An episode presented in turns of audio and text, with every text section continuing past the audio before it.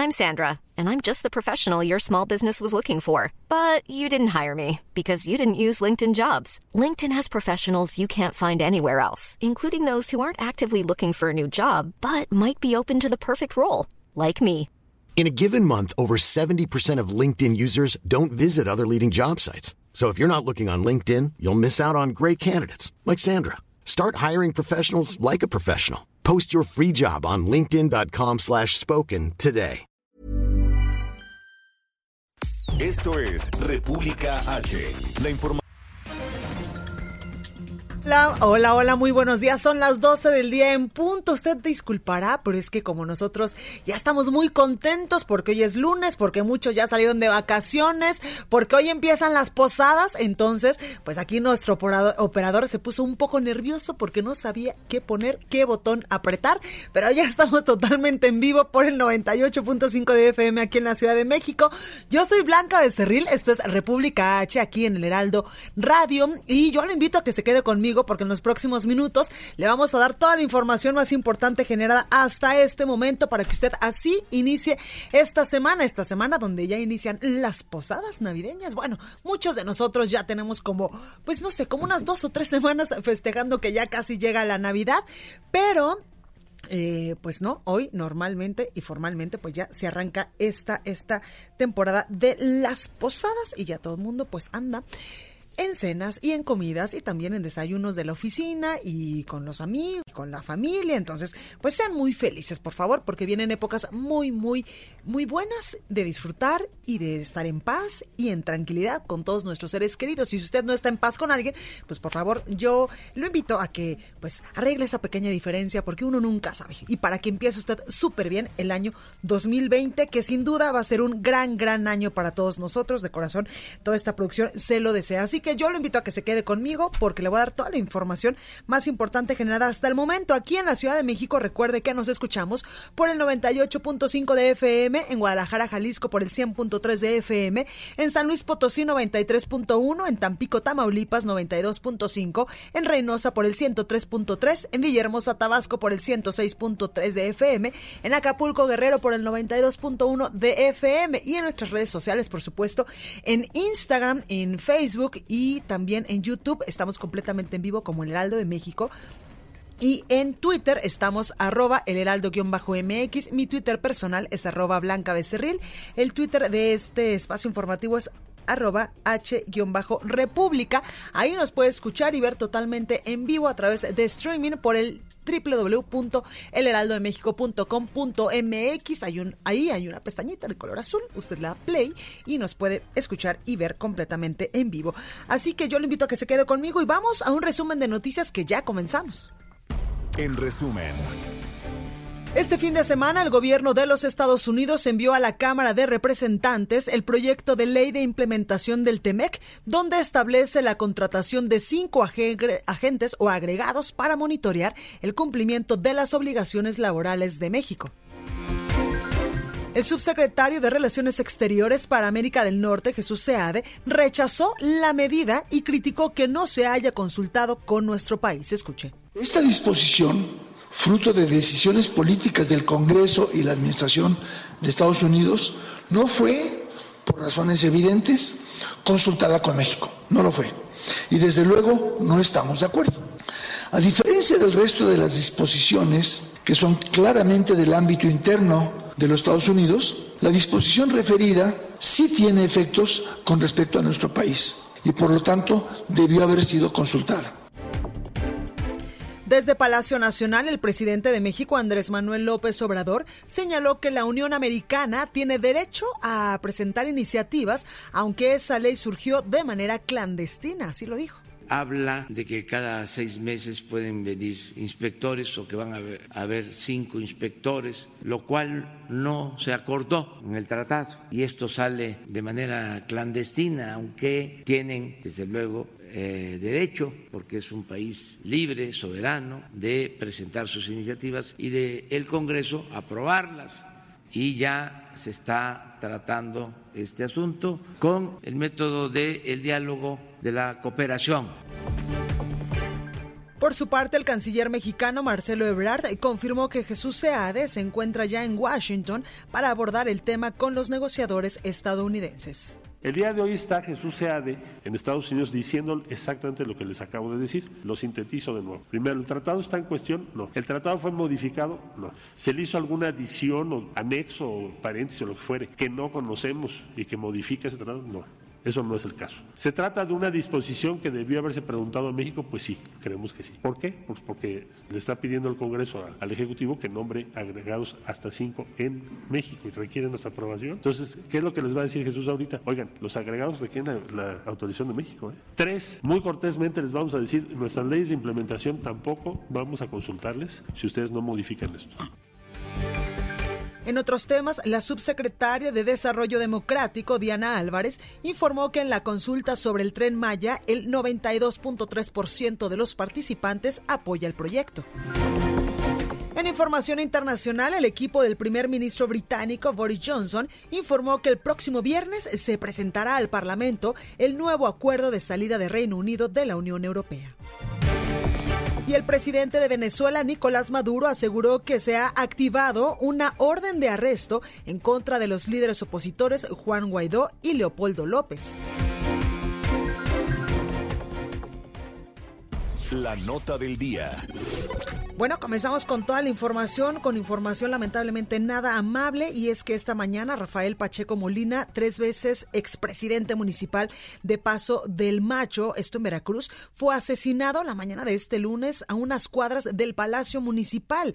De acuerdo con varias agencias locales, eh, Pacheco Molina, quien actualmente era asesor de la presidencia municipal y también secretario del ayuntamiento allá en Veracruz, recibió varios impactos de bala alrededor de las seis de la mañana de este lunes. Las detonaciones, por supuesto, que acabaron con la vida del perredista, lamentablemente, y alertaron a los vecinos quienes se percataron que fue a las afueras del restaurante Taurus, yacía pues ya el, eh, pues, el cuerpo de Rafael Pacheco Molina, tres veces expresidente municipal del Paso del Macho, Veracruz. Por su parte, por supuesto, que el líder del PRD, Ángel Ávila, condenó los hechos y exigió a las autoridades federales y también, por supuesto, a las autoridades locales, a las autoridades eh, estatales esclarecer el caso. Decía hace unos momentos a través de su cuenta de Twitter, el PRD México condena el cobarde asesinato de nuestro compañero Rafael Pacheco Molina, quien fuera tres veces alcalde del municipio Paso de Macho, Veracruz. Exigimos a las autoridades que se esclarezca este hecho y se lleve ante la justicia a los responsables. Arroban, por supuesto, al gobernador del estado de Veracruz, Cuitláhuac García. Así lo escribía hace unos momentos eh, Ángel Ávila, quien es el líder nacional del PRD tras la muerte, tras el asesinato de Rafael Pacheco Molina, quien, quien fuera expresidente por tercera, tercera ocasión del municipio de Paso del Macho, esto en Veracruz. Y en más información, este fin de semana, el día sábado y el domingo también, 14 y 15 de diciembre, se llevó a cabo esta consulta ciudadana, esta consulta pública en varios estados del país sobre la construcción del tren Maya. Dice la Secretaría de Gobernación que esta consulta se realizó sin ningún incidente sobre y durante la jornada. Indicaron que en total se instalaron 269 casillas en cinco estados del país, estos cinco estados donde estaría... Eh, pues albergando esta construcción del tren Maya y donde se verían directamente eh, pues afectados o beneficiados con este proyecto emblemático del gobierno del presidente Andrés Manuel López Obrador. Estos cinco estados son Chiapas, Tabasco, Campeche, Yucatán y Quintana Roo. En la consulta denominada oficialmente ejercicio participativo se preguntó ¿Estás de acuerdo en que se construya el proyecto integral del tren Maya? Las opciones, por supuesto, de respuesta eran sí o no, si se estaba de acuerdo o no con esta construcción de este proyecto. La boleta también contiene o contuvo el día sábado y el día domingo, debajo de esta pregunta, y este, los recuadros donde la gente podía responder sí o no, un mapa del sureste eh, de nuestro país con el trazo exacto de lo que sería el tren Maya. En estos módulos de consulta también fueron instalados eh, pues en estos municipios directamente involucrados en el trazo de las vías del tren. Un ejercicio similar hay que recordar que fue eh, realizado en el mes de febrero pasado para consultar a ciudadanos de otra parte del país, de los municipios de Morelos, Puebla y Tlaxcala, sobre la operación de la termoeléctrica termoeléctrica en Huesca. Y es que el, mandatario federal, Andrés Manuel López Obrador, pues usted ya eh, lo ha eh, conocido a lo largo de estos eh, meses de gobierno, estos primeros meses de su sexenio, que es muy asiduo a consultar a la gente sobre los proyectos que de alguna u otra forma van a impactar a la región. Y sobre esto, la Secretaría de Gobernación afirmó que los pueblos indígenas de Yucatán, Quintana Roo, Chiapas, Tabasco y Campeche se manifestaron de manera contundente a favor del tren Maya. En un comunicado, la CEGOP aseguró que 5.193 representantes y autoridades de más de mil comunidades dieron su aval en 15 asambleas regionales realizadas este fin de semana. Y para conocer más detalles de lo que sucedió precisamente este, eh, este sábado y este domingo sobre esta consulta eh, sobre el tren Maya, que se llevó a cabo pues en varios estados del país, hubo consulta en 58 municipios de Yucatán y para conocer los detalles me enlazo con Herbert Escalante, quien precisamente nos va a dar eh, pues información respecto a la consulta allá en Yucatán. Herbert, ¿cómo estás? Hola, buenas tardes, Blanca. Efectivamente, se instalaron mesas de casillas en 58 localidades de, Yucatán, incluido Mérida, que bueno, es donde hubo más mesas. Se, colocaron 10 en diferentes parques, en diferentes puntos de la ciudad. Y bueno, la, la invitación era abierta a toda la ciudadanía. Eh, se reportó una afluencia eh, regular. La gente sí iba a votar. No fue algo eh, no fue una votación masiva como o sucede en las elecciones, por ejemplo, ¿no? Pero la gente sí salió a, votar, pero bueno, independientemente del ejercicio de ayer domingo, donde la gente, como tú bien mencionabas, podía estar a favor o en contra de la pregunta, ¿estás de acuerdo en que se construya el proyecto integral del Tren Maya? El sábado se, realizaron las consultas indígenas, que es un, ejercicio aparte. En el caso de Yucatán se realizó en cinco localidades, en Citas, Tichimilá, Tuncás, Tishpehuas y Mashcanú aunque esta consulta ha sido criticada por académicos, por, investigadores y por líderes de organizaciones civiles de maya de mayablantes, porque bueno señalaban que la gente que participó eh, eh, en, estas consultas, pues eran o comisarios municipales o comisarios ejidales, eh, regidores, alcaldes, es decir, sentían que no estaba representado realmente el pueblo maya de manera directa. También se ha hablado de que no, ese no es el método tradicional para que los pueblos originarios tomen sus decisiones y que tampoco permitieron la autodeterminación de las comunidades mayas. Eso es lo que han dicho los especialistas, además de que señalan que realmente no fue previa, libre ni informada, porque el proyecto pues ya inició desde hace tiempo, ¿no? Eh, eh, llama la atención que, bueno, como todos ya sabíamos, pues no participaron autoridades electorales ni federales ni estatales en la vigilancia de esta del ejercicio de ayer domingo y bueno, también se detectó a, que los encargados de las mesas de casillas pues entregaban folletos a, la gente antes de votar, aunque el delegado del gobierno federal de Yucatán, Joaquín Díaz Mena, dijo que no fue una votación inducida a favor de la obra. Pues ahí lo tenemos, Herbert, aunque la población pues eh, ha dicho todo lo contrario y ha sido sumamente criticado, sobre todo allá en Yucatán. Sí, sí, la, la, eh, bueno, sí ha habido críticas muy fuertes eh, contra del proyecto, eh, sobre todo por las posibles afectaciones ambientales que traería, ¿no? Y porque había una, habría una vinculación directa entre el tren Maya con otros megaproyectos que también se están instalando en la península de Yucatán. Sobre todo han surgido dudas sobre la instalación de polos turísticos en las estaciones que estarían en, en, el, en el trayecto, en el recorrido, porque bueno, eh, eso implicaría una infraestructura que podría contaminar el manto freático, ¿no? Ha sido una de las cuestiones que se han señalado, además de que podría ser afectaciones en Calakmul, ¿no? Donde está la selva maya, también ha sido una de las cuestiones más criticadas, ¿no? Exactamente, y este tema del impacto ambiental también ha sido, eh, pues, un tema que han, eh, pues, criticado han estado en contra ambientalistas, pero el gobierno federal, eh, se ha dicho, ya está tomando cartas en el asunto. Sí, el, eh, Rogelio Jiménez Pons, el director de Fonatur, cuando estuvo en Yucatán, pues ponía ejemplos, ¿no? De que existe deforestación, eh, deforestación, perdón, en, masiva en, Chiapas, habló de que los menonitas también eh, acaban con, los árboles y que el proyecto del Tren Maya, al ser integrador, pues ya se evitarían este tipo, ¿no? Ellos hablan, también hacen mucho énfasis sobre los derechos de vías, que, que, se va a construir sobre tramos ya establecidos desde hace años y que no que esto implicaría que no haya un impacto ambiental tan fuerte. Bueno, bueno, esas son las la postura del gobierno federal aunque también los, los, los activistas y los académicos dicen todo lo contrario, ¿no? Pues sobre todo, sobre todo porque, bueno, el tren Maya no va a ser eléctrico, va a usar diésel, ¿no? Entonces eso también implica una contaminación. Pues ahí lo tenemos, Ever Escalante, gracias por esta comunicación y por este reporte tan completo desde Yucatán. Te agradezco, saludos, buenas tardes. Buenas tardes. Y ahora vamos a Tabasco, donde también se realizó esta consulta, estas asambleas de eh, votación sobre el tren Maya, y allá se reportó una alta afluencia de votantes para la consulta. Armando La Rosa nos tiene todos los detalles. Armando, ¿cómo estás? Hola, ¿qué tal? Muy buenas tardes. Como tú ya lo mencionas, Blanca, pues en tierras del presidente Andrés Manuel López Obrador, la consulta del Tren Maya tuvo una alta, altísima votación. Y es que a pesar de que solamente fueron en tres municipios de Tabasco donde se realizaron las mesas eh, de votación, pues bueno, pues tuvieron una gran afluencia. Los municipios que participaron en esta consulta, pues fue el municipio de Tenosique, Balancán y Emiliano Zapata. Estos municipios, pues bueno, pues están en la zona fronteriza de Tabasco y Guatemala, pero pues bueno, pues estarán interconectados con eh, la estación de Palenque, que es donde va a salir el tren Maya, y atravesará estos tres municipios del estado de Tabasco, donde minutos después de las 8 de la mañana de este domingo, las casillas abrieron, hubo bastante afluencia de personas, hasta casi las 5 de la tarde seguían llegando más personas a emitir su sufragio y no se reportaron ningún incidente. El cierre de casillas se realizó con total normalidad a las 6 de la tarde y las autoridades estatales mencionaron que pues hasta el momento se tiene un saldo blanco ya que no hubieron problemas con la votación por el tren Maya aquí en el estado de Tabasco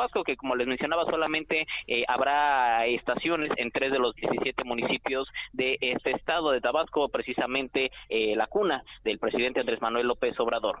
Pues ahí lo tenemos Armando, gracias por esta comunicación. Gracias, seguimos al pendiente. Gracias. Y como ya le comentaba, pues este fin de semana, además de esta consulta ciudadana, de esta, de esta consulta popular, también se llevaron a cabo varias asambleas, 15 asambleas eh, con comunidades indígenas. Y es que tan solo estos días, el día eh, sábado y domingo, se realizaron asambleas regionales consultivas en cuatro sedes, por ejemplo, de Quintana Roo, en tres puntos de Campeche y en uno del estado de Tabasco. En esas asambleas son eh, distintas a esta consulta que le cuento, donde la gente podía decir sí o no al tren Maya, pues se realizaban por parte del gobierno federal en las que eh, pues en un primer momento, en esta consulta se preguntaba por el sí o por el no, pero en estas asambleas eran más una asamblea o unas asambleas de forma, eh, pues para informarle a las comunidades indígenas los posibles impactos eh, positivos y también los impactos negativos que tendrá la construcción de este tren Maya. Y ahí representantes y autoridades indígenas pues avalaron también el tren. Según la Secretaría de Gobernación, también pidieron mejorar la infraestructura básica e impulsar proyectos de desarrollo local. Demandaron cuidar y preservar el medio ambiente, que es parte de lo que nos desea también nuestro compañero Herbert Escalante allá en, Yucatán, y la biodiversidad en los cinco estados que impactará la obra, así como la puesta en marcha de mecanismos de participación acordes con sus formas de organización tradicional. Esto, le comento, son las asambleas indígenas que este fin de semana se realizaron 15 y en, eh, pues en fines de semana previos las otras 15. Se informó que se instalaron un total de 269 módulos de participación en 84 de del área de influencia del tren Maya. Nueve se eh, instalaron en Campeche, cuatro en Chiapas, diez en Quintana Roo, tres en Tabasco y 58 en Yucatán. Y precisamente allá en Chiapas, pues esta consulta también eh, se llevó a cabo este fin de semana. Y para conocer más detalles, tengo en la línea telefónica a Jenny Pascasio. Jenny, ¿cómo estás? Cuéntanos. ¿Qué tal? Muy buenos días para informarte que decenas de personas con credencial de línea en mano pues acudieron a votar sobre el proyecto integral del Tren Maya y aunque no se ha dado a conocer de manera oficial el cómputo de las votaciones, encargados de las urnas dijeron que había una respuesta positiva y el ejercicio se realizó sin contratiempos. Te comento que en el corredor del Palacio Municipal y el Parque de la Colonia Pacalná en Palenque, Chiapas, colocaron los módulos principales donde cualquier ciudadano pudo emitir su opinión acerca de este proyecto. Incluso ahí se trasladaron los eh, servidores públicos para emitir su voto. Eh, logramos entrevistar al delegado federal de en Chiapas, José Antonio Aguilar Castillejos, quien destacó la importancia de esta consulta y recordó que no se construirá el tren Maya si los mexicanos no están de acuerdo. Eh, la afluencia de personas fue más notable en las cabeceras municipales de Palenque y eh, mientras en las 19 comunidades fue menos, Te comento además que el próximo martes 21 de diciembre, representantes de algunas etnias integrantes del Consejo Nacional de Pueblos Indígenas Pluriétnicos se reunirán en Comitán de Domínguez para realizar una revisión de la consulta que se realizó este domingo en este estado. Señalan que es necesario que las comunidades se beneficien económicamente también de estos megaproyectos que tienen en, que tienen puerta el gobierno federal. Sin embargo, en distintas eh, diálogos que han tenido con los representantes de gobierno, de gobierno no han logrado llegar algún acuerdo. Pues ahí lo tenemos, Jenny. Gracias por esta información. Muy buenas tardes. Gracias. Y hoy, por supuesto, que fue tema en la conferencia matutina del presidente de México, Andrés Manuel López Obrador, acá en Palacio Nacional. Y Diana Álvarez, la subsecretaria de Gobernación, ella informaba que ganó el sí en la consulta realizada este fin de semana con un 92.3% a favor de la construcción del tren Maya. Escuche. De las 268 mesas que al final se montaron, eh, eliminando esta última que les comenté, tenemos que 93.142 mexicanos votaron por el sí. Esto es el 92.3%, y por el no 7.517, equivalente al 7.4% por el no. Nulos fueron 281, eh, que equivalen al 0.3%, con una participación total de 100.940. Por su parte, Adelfo Regino, titular del Instituto Nacional de los Pueblos Indígenas, afirmó que 1.400 comunidades indígenas ubicadas en el trayecto de la obra fueron consultadas.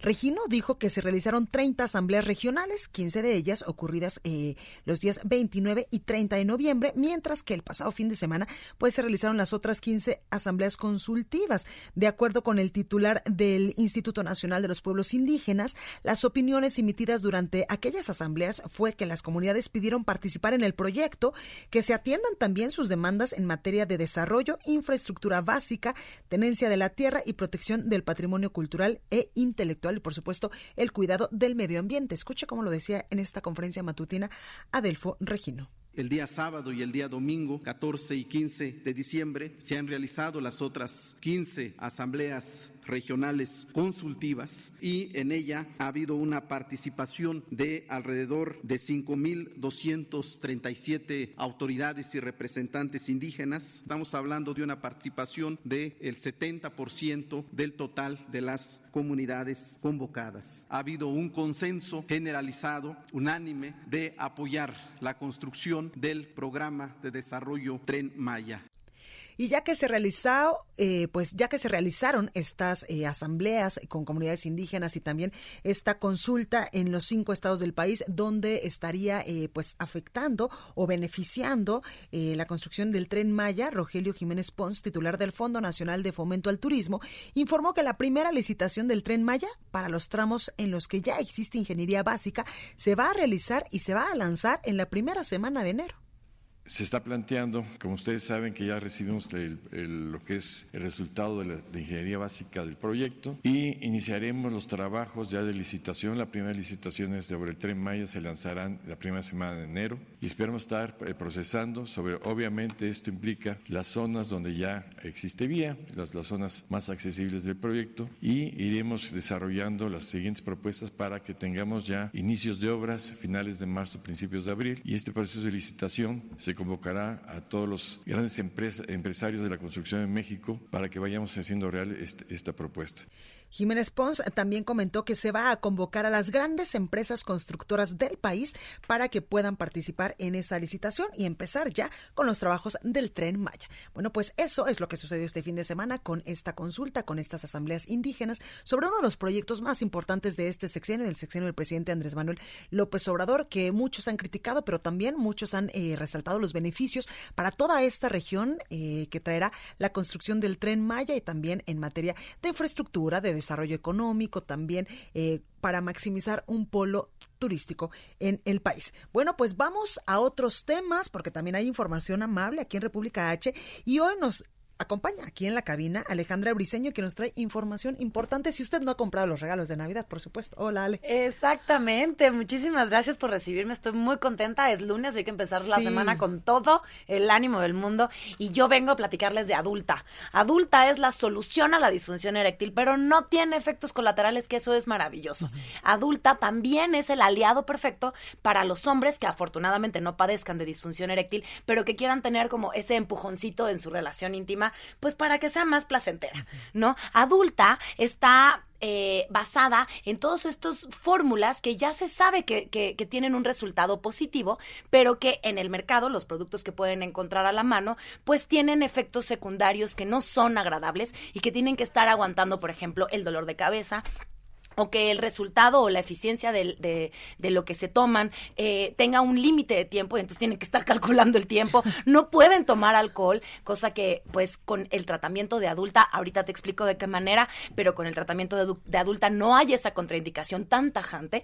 Y lo más importante es que eh, el aumento de la presión arterial es muy, muy, muy peligrosa para la salud y a eso también se exponen con, estas, con estos productos que se encuentran en el mercado, pero adulta afortunadamente uh, tiene una fórmula que disminuye un poco la cantidad, pero se necesita hacer un tratamiento en el cual adulta te lo tomas un día sí y un día no, independientemente si hay pastilla, si hay este, perdón, la pastilla negra, uh -huh. si hay relación íntima o no, y así va a quedar el resultado permanente en el cuerpo. Eh, adulta, ah, te hablaba de las fiestas. Uh -huh. Este, ahorita que estamos en estas fiestas sí. decembrinas, hay que brindar con la familia, hay que brindar para, pues, decir feliz año, ¿no? Y adulta, afortunadamente, como es un tratamiento que está pensado para que sea lo más saludable posible, eh, no te da, eh, no te impide tomar brindar, uh -huh. siempre hay que tener moderación, siempre hay que cuidar nuestra salud y siempre hay que cuidar nuestro bienestar, pero, pero si estás en el tratamiento en adulta, sí puedes brindar con, con tus seres uh -huh. queridos en estas épocas decembrinas. Así que es una súper oportunidad, porque aparte te voy a contar que hoy tenemos una promoción Perfecto. maravillosa. Dos por uno. Dos por uno al número, te lo voy a decir, uh -huh. 823 cero mil.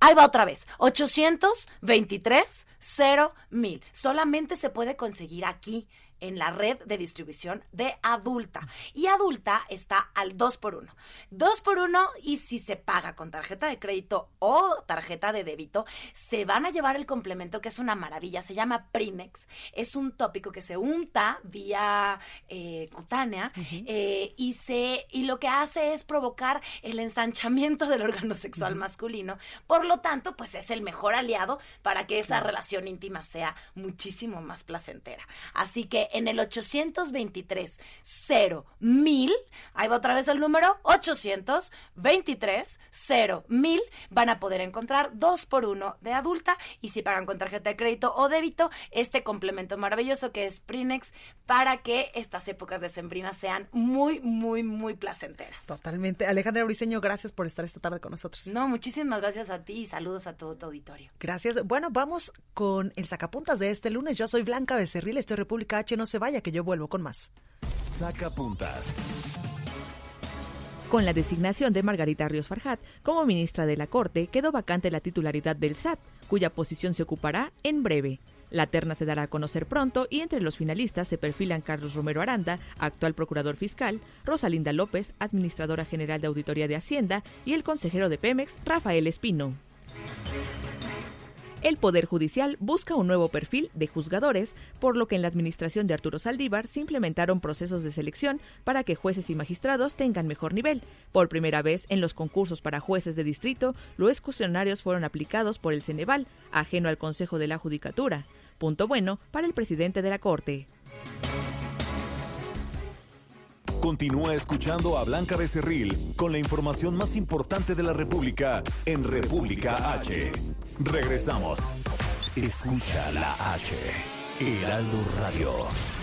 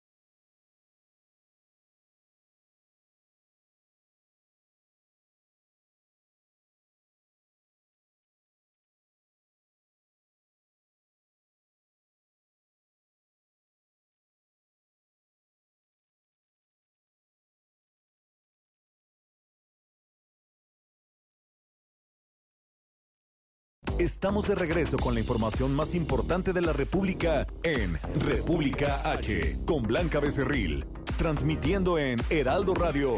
En resumen.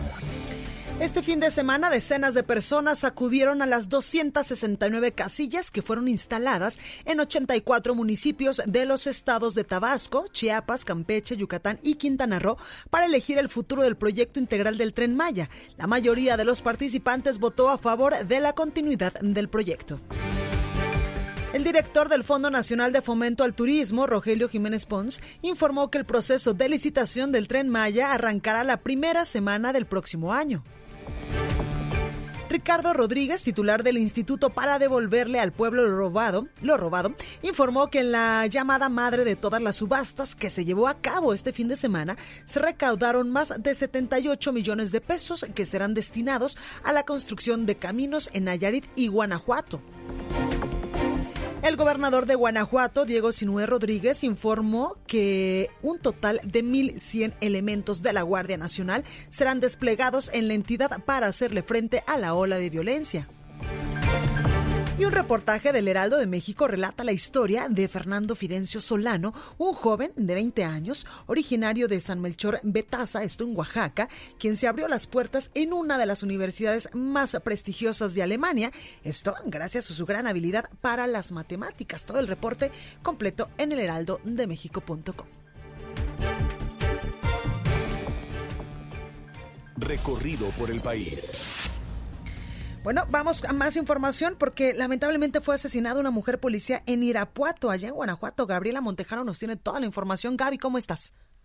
Hola, ¿qué tal? Muy buenas tardes. Pues así es, al menos 12 hombres en tres camionetas atacaron a dos policías municipales afuera de una tienda de autoservicio Esto ocurrió en la noche del pasado sábado en la calle Tulipanes de la colonia Españita. Eran alrededor de las ocho quince de la noche.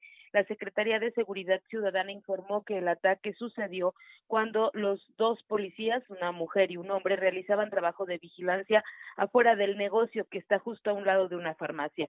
Según fuentes policíacas, el comando armado en tres camionetas eh, bajaron y abrieron fuego sobre la patrulla y los dos policías que estaban abajo. El policía hombre pudo salvarse al lograr refugiarse dentro de la tienda, pero la mujer policía identificada como Gabriela Núñez Duarte quedó gravemente herida.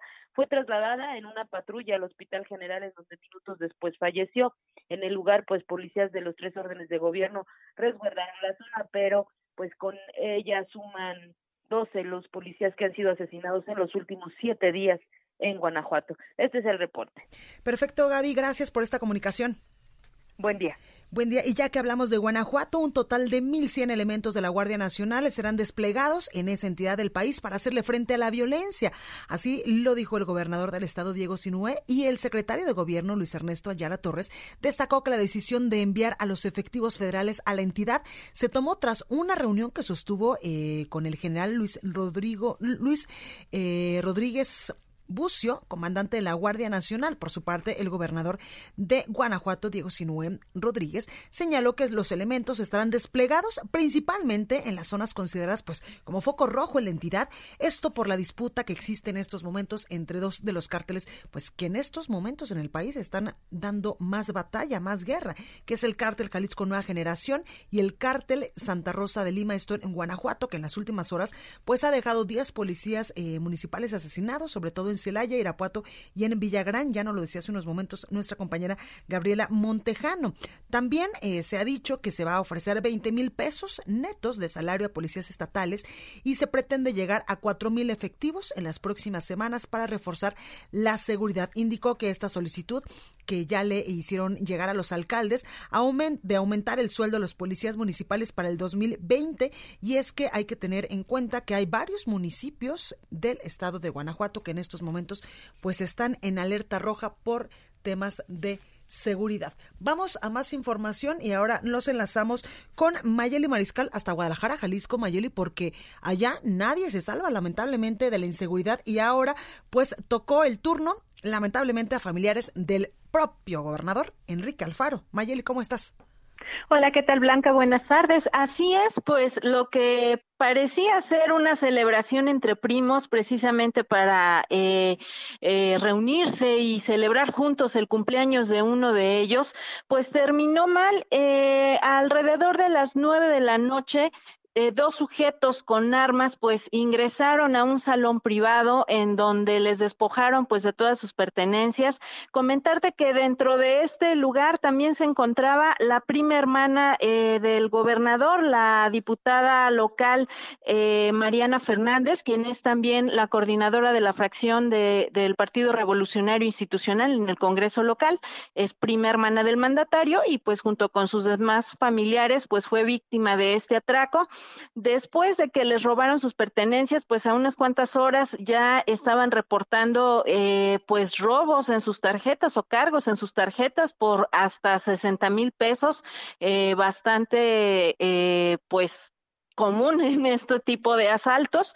Y también comentarte que bueno ya hay abierta una carpeta de investigación por robo en la Fiscalía del Estado además de que también en el Ayuntamiento de Guadalajara se investiga por parte de la Dirección de Asuntos Internos de la comisaría de esta policía pues el actuar de los eh, de los policías porque al parecer una vez que se dio el aviso para que atendieran este reporte tardaron en llegar alrededor de una hora. Así es que pues se estará revisando por qué tardaron y también por parte de la Fiscalía, pues las investigaciones correspondientes. Y en otra información también importante, Blanca, eh, te quiero comentar que, bueno, el día de hoy encendieron las alertas en la Junta de Coordinación Política en el Congreso local debido a la liberación de feminicidas. Ya al menos se ha conocido pues de dos casos que han sido eh, puestos en libertad luego de que hacen uso de su derecho de libertad anticipada. Eh, magistrados de la sexta sala del Poder Judicial son quienes están realizando pues este derecho a estos eh, feminicidas, en ambos casos confesos, con penas de 25 y de 38 años. sin embargo, pues tras pasar 10 años de su condena han sido liberados. El diputado Salvador Caro Cabrera es quien se pronunció, como te comento, en esta Junta de Coordinación Política eh, del Congreso local. Se está solicitando, eh, pues, al Congreso, al Poder Judicial que eh, rinda un informe y pues aunque dicen que no sería el atropellar o el querer imponerse ante un poder, eh, pues se estará revisando este actuar y poder eh, decir si incurren en alguna pena administrativa o penal incluso, así lo mencionaba el diputado Salvador Caro Cabrera, quien es coordinador de la fracción de Movimiento Ciudadano. Pues ahí lo tenemos, Mayeli Mariscal. Importante información que se está generando en estos momentos allá en Jalisco, sobre todo con eh, pues el asalto a los familiares del gobernador Enrique Alfaro y con esto último que nos comentas de la Junta de Coordinación Política. Así es que pues la información no descansa y menos a unos días ya de Navidad. Así es, bastante intensa la información y pues daremos seguimiento también a ambos casos. Por supuesto, Mayeli, muchas gracias por esta comunicación. Hasta luego, buen día. Buen día. Estados. Bueno, y ya está con nosotros esta tarde Fabiola Cancino, ella es editora de Estados en el Heraldo de México. Fabi, ¿cómo estás? Muy bien, Blanquita, ¿tú cómo estás? Saludos al auditorio. Gracias, Fabi. Oye, pues casi durante todo el programa hemos estado hablando de la consulta de estas asambleas indígenas que se llevaron a cabo en cinco estados del país este fin de semana para saber si o no a la construcción del tren Maya, un, un proyecto del gobierno del presidente Andrés Manuel López Obrador, uno de los más emblemáticos, que vaya que ha sido súper cuestionado a favor y en contra, por supuesto. Exactamente, exactamente. Fíjate, ahorita que lo comentas, precisamente este, así como haciendo revisiones de los que están en contra, cuando menos hay 42 peticiones en change.org, esta página que se dedica pues a canalizar demandas, protestas, quejas y demás, que tienen que ver con el tren Maya. Algunas no son tan directas, algunas son contra el presidente, pero aprovechan para poner el tren Maya como un ejemplo de lo que de lo que quieren, de lo que no quieren, mejor dicho, ¿no? Y son muy pocas las que tienen la, la, como tal, la asignatura de Tren Maya. Y lo más interesante de todo es que no vota tanta gente como en otros casos, ¿no? Ah, como que la gente siempre se va más por cuestiones sociales, personas que están con problemas que no los atienden, negligencias, enfermedades, todo este tipo de cosas. Porque aquí son muy poquitos los que votan. Sin embargo, hay una organización internacional que se llama Selva la Selva, que se la pasa luchando por el medio ambiente, lo mismo en África que en este que en Asia o que en América, y ellos han reunido 400, perdón, mm, 248 mil votos en contra del tren Maya. Entre los argumentos que ellos mencionan está precisamente el daño a la selva. Y uno de los lugares donde más este selva hay, pues es en Campeche. Claro. Digamos, Campeche, Campeche y Yucatán son como los lugares emblemáticos donde todavía tenemos muchas áreas ve- verdes, mucha selva, mucha flora, mucha fauna. Entonces la preocupación es este, e incluso Campeche específicamente, el caso de, de la selva ahí, porque por ahí pasa infinidad de, de especies. Hay ocelotes, hay jaguar, hay loros, hay este cocodrilos, ¿no? En diversi- hay una diversidad Y es que el importante. gobierno federal creo ahí, eh, Fabi, que no ha sido muy específico y ni tampoco muy puntual en decirnos que estas áreas eh, naturales no se van a ver afectadas seriamente por la construcción del tren Maya. Exactamente, lo que ellos dicen es que van a preservar la selva con sus desarrollos. Y de hecho uno de los planes es ocupar una vía que ya existe ahí, que es la línea del Mayab. Esta línea existe desde la época porfirista, a finales del... Cuando del- era muy común usar el, el ferrocarril. Exactamente, Para el transporte de 1800, mercancías, pero también 95. para el transporte de personas. Y actualmente se ocupa, pero para entrega de, no sé, de materiales, de comida, no sé, es totalmente mercantil el paso que tiene ahí. Pero si tú puedes ver las imágenes que hay de la zona, se ve incluso la vía, se ve con pastitos, se ve ahí toda... De lo este, rica que es en Exactamente. Y entonces también, pues, una de las preocupaciones de los ambientalistas es que se va a separar más todavía, porque evidentemente requiere de trabajo. Esta línea fue dañada, ha sido dañada con los sismos. Entonces imagínate qué tipo de trabajo requiere para que sea una super funcional y todo Claro. salga perfecto. Y este, lo que una de sus preocupaciones es que se va a separar, ¿no? Entonces muchos van a estar de un lado y del otro. Lo- el- para el tren Maya nos platicaban que, sobre todo en esta zona de, de Campeche, van a tener tecnología de punta que va a emitir sonidos para que los animales puedan este, estar aler- atentos, alerta de lo que, de que va, hay algo, por supuesto no saben que es un tren, pero que hay algo, y que ellos solitos se puedan mover para evitar que haya... Claro, porque ¿cómo detienes un tren, por ejemplo, si se te atraviesa un jaguar o un ocelote? Exactamente. Entonces ellos van a emitir sonidos que escuchan los animales, específicamente Para ellos, alertarlos. para alertarlos. Y este, y pues por aquí pasa, está Calatmul, Calatmul, que es una de nuestras zonas arqueológicas más importantes. Claro. Esa junto con Chichen Itzá y Palenque están declaradas por la UNESCO como Patrimonio de la Humanidad. Entonces también el INA va a estar supervisando Claro. todos los trabajos para poder tener este, pues garantizar este desarrollo, ¿no? Claro. Es muy interesante porque la ONU a través de tres agencias ha avalado ya el proyecto Maya, que es la este, ONU Habitat, la ONU PS, que es la eh, es el servicios de proyectos para los proyectos, que es la que realmente va a estar acompañando toda la construcción del tren Maya, y la UNESCO. Pero sin embargo no es una carta en blanco. Claro. Pi- Piden que haya proyectos integrales, que exactamente, que no se dañe el medio ambiente, que no se dañe a, a los a los mismos pobladores. En, en Campeche, cuando menos son 250 familias las que están diciendo que van a resultar da- dañadas sus casas. Entonces, pues sí está muy interesante todo este tema, ¿no? Y lo que te decía de la línea Mayab, que ya es la que pasa por ahí, ella tiene ya una concesión hasta el 2048. Entonces, imagínate, tienen que negociar con ella Claro. también para poder este construir ahí. Sí, Fabi, y es que sí, sí al desarrollo, sí al desarrollo económico que va a traer para la región, sí al desarrollo turístico también, pero sí hay que eh, pues poner especial atención en salvaguardar el medio ambiente porque es el único que tenemos y ya hemos visto a lo largo de, de, sobre todo este año las implicaciones que nos ha traído el calentamiento global y el cambio climático sobre todo en el desfasamiento de las estaciones, que hay momentos en los que llueve desde muy temprano y son lluvias torrenciales que incluso causan muchos destrozos. Y las sequías también en otros en otras partes del país y ya que digamos lo que está sucediendo en el mundo. Claro, a veces tenemos las cuatro estaciones en un solo día, ¿no? Como en la Ciudad de México, que eso siempre pasa. Te despiertas, no sé, a las 5 de la mañana y te estás congelando el frío, ya como a las 11, 12 del día, si sales un poquito a, a la calle, tienes calor, en la tarde llueve y en la noche vuelve a hacer muchísimo frío otra vez. ¿no? Pero en fin, pues esperemos que todo esto tenga un, Sí. un final feliz, porque también, hablando de desarrollo, también es muy importante este proyecto, Claro. porque va a generar cuando menos 300 mil empleos. Totalmente. Efectivamente, esa zona está como abandonada de la mano de. Dios y, este, y sí se requiere desarrollo y que ojalá este tren también traiga otro tipo de servicios públicos, no Sí, solamente el, el mismo tren. Incluso hay una petición por ahí de algunos jóvenes que están pidiendo que hagan una ciclovía paralela al, al tren, ¿no? Y pues Ah, eso estaría padrísimo. buenísimo. Porque y sí, imagínate qué lindo sería una ciclovía rodeado de esa eh, pues esa riqueza natural que tenemos en, en, el sur del país. Efectivamente. Pues ahí lo tenemos, Fabi. Muchas gracias por estar este lunes con nosotros. Al contrario, bonita tarde. Igualmente. El análisis. Bueno, y ya es momento de ir al análisis de este lunes y me enlazo con nuestro compañero Gerardo Rodríguez y digo nuestro compañero porque él es columnista también del Heraldo de México, especialista en materia de seguridad. Gerardo, ¿cómo estás? ¿Cómo estás, Blanca? Muy buenas tardes, a tus órdenes. Gracias por esta comunicación, Gerardo. Cuéntanos en materia de seguridad, ¿cómo estamos cerrando este 2019?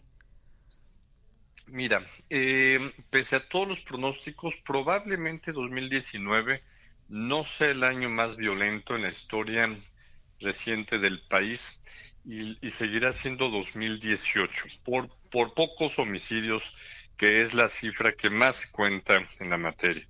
Sin embargo, seguimos en una ola de altos niveles de violencia y de inseguridad.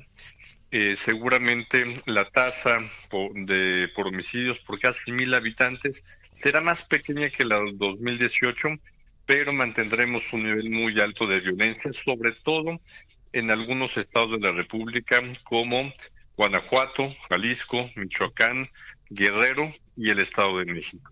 Entonces, eh, no, no fue un año fácil en esta materia.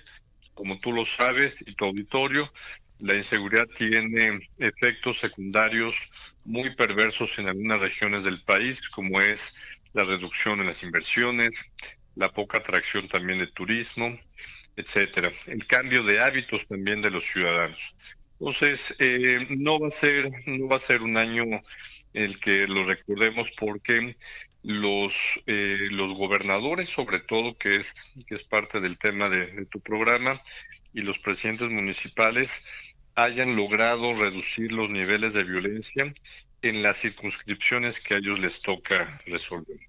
Claro. Oye, Gerardo, ¿y la aparición de la Guardia Nacional fue bueno, fue malo o hay que darle tiempito a que madure este, eh, nuevo, este nuevo cuerpo de seguridad? Mira, en México eh, es sorprendente para muchos extranjeros y nos debe nosotros también sorprender que no hemos construido una institución de seguridad pública de corte nacional o de corte federal. Eh, el mayor número que ha tenido la Policía Federal, la extinta Policía Federal, fue de 40 mil elementos en su mejor expresión. El, el tener una Guardia Nacional que aspira el presidente de la República a llegar a los 120 mil elementos es una muy buena noticia, pero los resultados en materia de seguridad pública no se van a dar de manera inmediata o mágica solamente con el que llegue esta corporación de corte federal para que realmente tengamos un, estado de fuerza que pueda proteger a más mexicanos a lo largo del país, que es muy grande uh -huh. su extensión y su nivel de población. Totalmente. Oye, eh, Gerardo, y cerramos casi este 2019 con una noticia importante en materia de seguridad y es la detención de Genaro García Luna, ex eh, secretario de Seguridad Pública a nivel federal, quien también estuvo eh, pues muy involucrado en la creación de la extinta eh, Policía Federal y también de la AFI, de esta Agencia Federal de Investigación. Sin lugar a dudas, es una noticia del mismo nivel, inclusive mayor, que la aprehensión durante el gobierno del presidente Cedillo, el general Gutiérrez Rebollo, que era nuestra contraparte, como la tiene Estados Unidos, el zar antidrogas, era el zar de las drogas en México. Genaro García Luna, si se le comprueban los cargos que tiene en Estados Unidos, eh, pues será acusado de haber protegido a uno de los cárteles más poderosos en la historia del mundo, ¿no? Y esto tira por, por la borda muchas de las hipótesis del combate a la guerra que llevó en su momento el presidente, el presidente Calderón. Exactamente. Y ya, ya que hablas del presidente, del expresidente eh, Calderón, pues él ha dicho ya en reiteradas ocasiones que incluso pues no sabía que este eh, pues secretario suyo durante su administración estaba posiblemente involucrado en los sobornos que recibía del cártel de Sinaloa. Difícilmente no tenía información o eh, o, o, o, había información de alguna de las agencias o algunos de los los soplones que ya sabemos que sí hubo durante su administración, como fue el general eh, Tomás Ángeles eh, Daguajare, ¿no? Que, que, fue inclusive puesto en prisión, se, le, se le acusó de estar cubierto con otro cártel de la, de la droga. Entonces, eh, con complicada la situación para el presidente Calderón, hay tres escenarios que no estuviera informado, lo cual es un pecado en cualquier país, ¿no? El que el jefe máximo de un país no esté informado de la situación de sus subordinados. Dos, que eh, haya estado enterado y lo haya solapado o tres que hubiera tenido algún tipo de vinculación, que yo no creo el tercer escenario. Yo creo que el primero o el segundo escenario son más factibles. Claro. Y es que, eh, Gerardo, hay una línea muy delgada en este tipo de puestos, en estas responsabilidades de alto nivel, entre hacer las cosas bien y cooptarse por el crimen, por ejemplo. Sí, mira, eh, yo, yo creo que sería muy complicado que el presidente Calderón estuviera vinculado con la, con la mafia, con la supuesta eh, red que tenía Genaro García Luna, conocemos la forma de vida del expresidente Calderón. Sin embargo, este, creo que muchos periodistas, muchos funcionarios del gobierno, civiles y militares, alertaron de esta situación y no se hizo nada, ¿no? Hay que recordar que en esta época Genaro García Luna tenía eh, altísimas relaciones por la iniciativa Mérida, la coordinación con las agencias de Estados Unidos, ¿no? Entonces, esto, esto pues probablemente era una, como una eh, nube que, que tapaba lo que, lo que estaba pasando atrás, ¿no? Pues ahí lo tenemos, Gerardo Rodríguez, columnista del Heraldo de México, especialista en materia de seguridad. Gracias por esta comunicación. Muchas gracias, Blanca. Muy buena semana. Gracias, igualmente. Bueno, pues ahí lo tenemos. Y al respecto, hoy el presidente Andrés Manuel López Obrador hablaba sobre eh, que no va a iniciar investigaciones contra Genaro García Luna, acusado en Estados Unidos por tener vínculos supuestamente con el narcotráfico y que solo cooperará en el caso. Escuche. Nosotros no vamos aquí a iniciar procesos, ya lo dije y lo repito, no me gusta hacer leña del árbol caído y esperar a que las investigaciones avancen.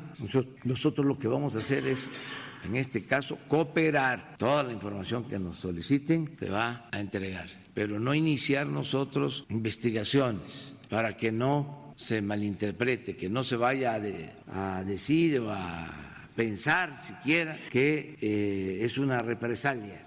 Lo que sí es que eh, el presidente Andrés Manuel López Obrador hizo un llamado nuevamente, un llamado enérgico a retirar de las dependencias del gobierno federal a gente que pudiera estar ligada con el caso de García Luna, exsecretario de Seguridad en el sexenio del expresidente Felipe Calderón Hinojosa. Bueno, hasta aquí este programa. Yo soy Blanca Becerril, esto fue República H, aquí por el Heraldo Radio. Yo los espero el día de mañana en punto a las 12 con más información. Que sea una muy buena semana para usted y para todos los suyos y sea muy feliz. Cuídese mucho. Esto fue República H, la información más importante de lo que pasa en el interior de la República, con el punto de vista objetivo, claro y dinámico de Blanca Becerril. Continúa escuchando Heraldo Radio, donde la H suena y ahora también se escucha.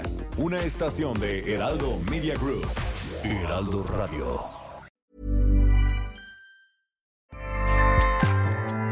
ACAST powers the world's best podcasts. Here's a show that we recommend. The Real Housewives is a guilty pleasure for most, but if you're looking to not feel guilty about that pleasure, tune in to Everything Iconic with me, Danny Pellegrino, where I break down all the messy moments and behind the scenes antics of Bravo's popular franchise. And on Everything Iconic, I also interview celebrity guests like Kelly Ripa, Kiki Palmer, Drew Barrymore, Cameron Diaz, and more about their guilty pleasures, their past work, and so much more. So if you're pop culture obsessed and find yourself watching way too much reality TV like me, tune in to Everything Iconic with Danny Pellegrino wherever you listen to podcasts. ACAST helps creators launch, grow, and monetize their podcasts everywhere. ACAST.com.